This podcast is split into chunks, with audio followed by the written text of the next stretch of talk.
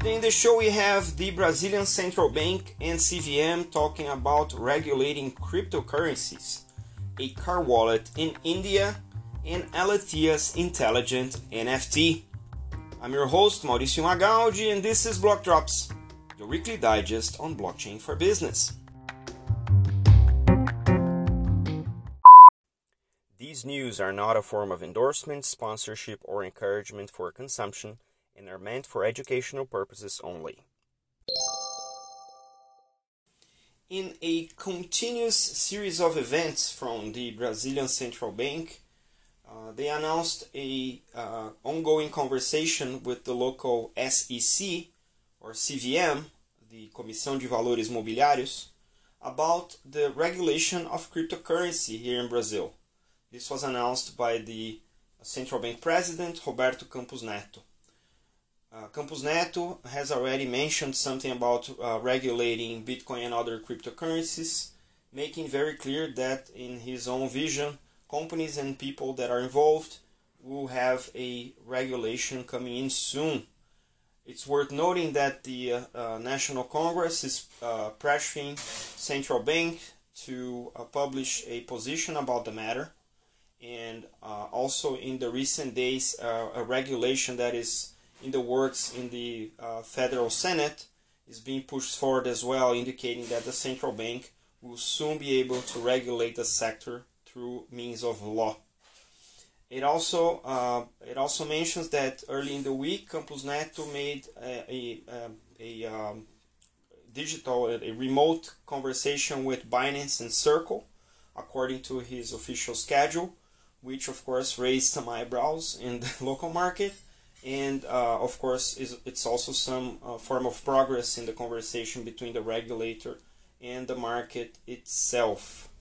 Uh, it is also worth noting that uh, Campos Neto uh, is working with the team uh, with the possibility of not only regulating cryptocurrencies, but in his own words, looking as cryptocurrencies and blockchain as data structures. So the idea is to regulate uh, cryptocurrencies not only as specific use cases on blockchain, but also as means of uh, data interchange. With the uh, launch of open banking or open finance in Brazil, the central bank thinks that it's much more important to regulate the use cases around how finance works in terms of data and not only in terms of specific use cases such as cryptocurrencies. As we have discussed before, the central bank is also working on its own version of the digital real or its local CBDC, and this has been a, a very strong conversation with other market players as well. Um, and also is a uh, position from the central bank that the instant payments uh, frame, framework is uh, the Pix, the recently launched Pix, which is uh, picking up steam more and more here in Brazil. So it's uh, very likely that the central bank will uh, focus on the regulation of the use of blockchain in spaces such as DeFi uh, and other types of data exchange using blockchains and cryptocurrencies. So we have to stay vigilant because CBDC is a de facto uh, society-wide discussion and has to be undertaken in many aspects, not only the financial ones, but also in terms of privacy, in terms of preventing surveillance state. So it is important that everyone that is uh, interested and worried also take part on this market-wide conversation because this is not only uh, about uh, money or only about currency. This is about our own uh, right to privacy. In India seems to be moving ahead with the implementation of many technologies in the automotive space.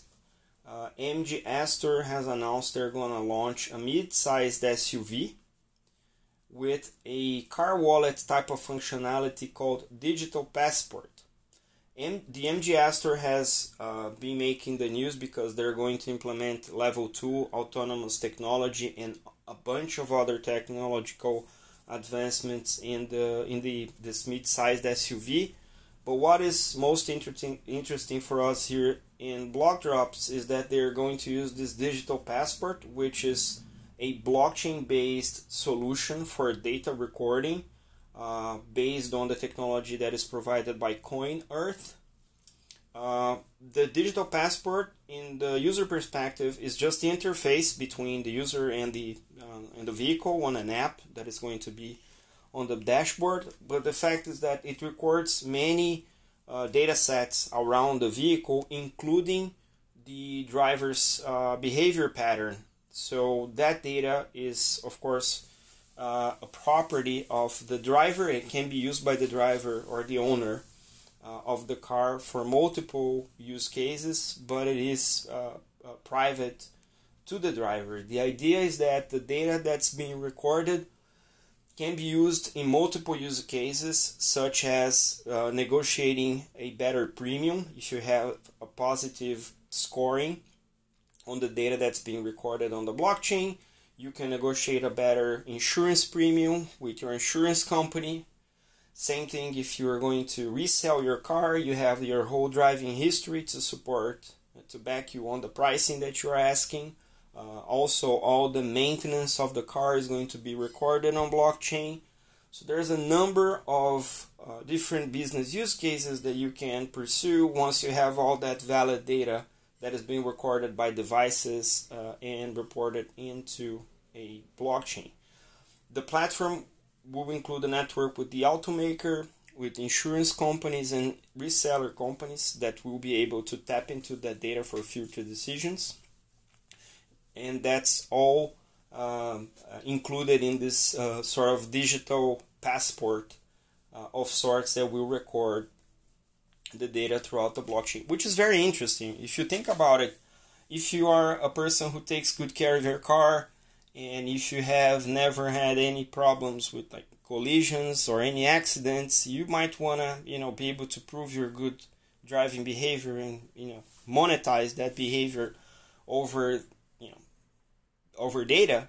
So if the data is recorded on a blockchain, it's being validated by all these participants, that means you can use that and monetize the data on your own benefit. So it also creates an incentive for you to be a better driver if you're using uh, this solution. So interesting to see uh, the auto industry moving towards this direction. Uh, we know that this is an industry that will require to be reinvented in the coming years, and I think that having this particular piece of software uh, built into the car and creating better experience and even better driving possibilities uh, is of much value. This is not only uh, the only effort that we're seeing in the industry. We've seen uh, the Mobi Consortium and other companies working on auto insurance as well. So uh, here's to more cases like that. And we are back with the NFT News Desk.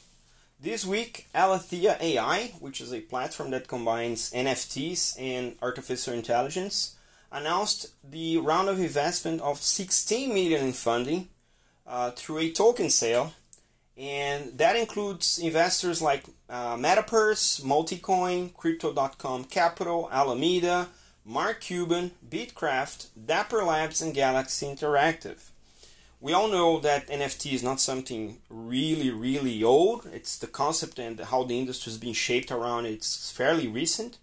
But Alethea is actually adding yet another, a very interesting layer on top of it, which is the introduction of what, what they call intelligent NFTs or INFTs. These uh, are basically dynamic avatars that have AI powered chatbots that are tied to the NFT characters, and you can chat with those chatbots. The first chatbot of this kind was auctioned uh, back in June for $478,000 at Sotheby's. Now, the INFTs have a GPT-3 prompt embedded as part of the smart contract and it has interactive and animation capabilities, and they are all crafted as prompts and also stored uh, in the blockchain. And these are uh, NFT Ethereum based uh, assets Um, also, these NFTs have uh, specific characteristics sh- such as um, this embedded AI engine and the ability to self learn, which means that over time, these um, NFT avatars become increasingly more individuals.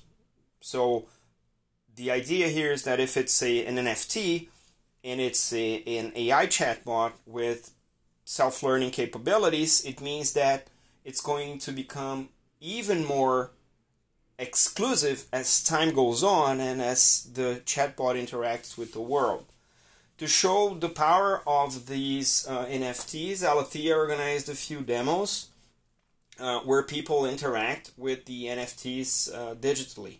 They had a chat between uh, Jimmy One um, and a live conversation on Twitter with uh, an avatar called Pandora, and also Sotheby's put out a video showing artist Robert Alice chatting with the NFT Alice. Um, it it sort of kind of brings NFTs to life. So according to uh, founder of uh, Metapurse, Metakovan, and I quote, NFTs are alive. Thanks to the mad but curiously conscientious scientists at Alethea, you can now infuse intelligence into your NFTs and converse with them.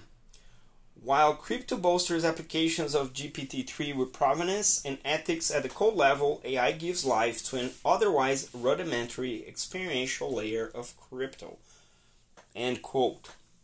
So this might open a complete a completely new avenue to how we perceive NFTs because it will pair not only the exclusivity of collectibles, which are NFTs uh, first and foremost, with ways of turning that NFT increasingly more exclusive with the use of the AI that can be trained. So, uh, depending on who buys the NFT and who trains the chatbot attached to the NFT, it would become a personality of its own and it could be resold for way more than the initial issuance price. We'll see how that goes, and also we'll see where else in the industry this sort of combination between an AI chatbot and an NFT uh, can take place.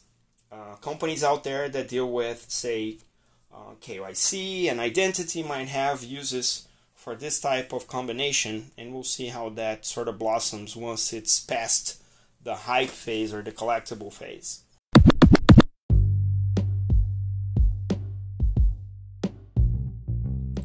Blockdrops podcast is available on Spotify, Anchor, Google Podcasts, and Apple Podcasts, and most of the major podcast platforms.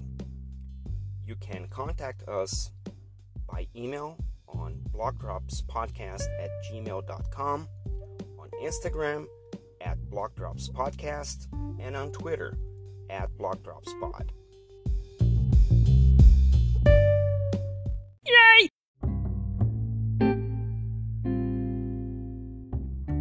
Shoutouts today to Elton Mello and Anthony Day, who shared the links you'll find on today's episode notes, and also to Andrea Frusinini, with whom I had a very interesting blog talks about supply chain that we'll see throughout the week. This is all for today. See you next time.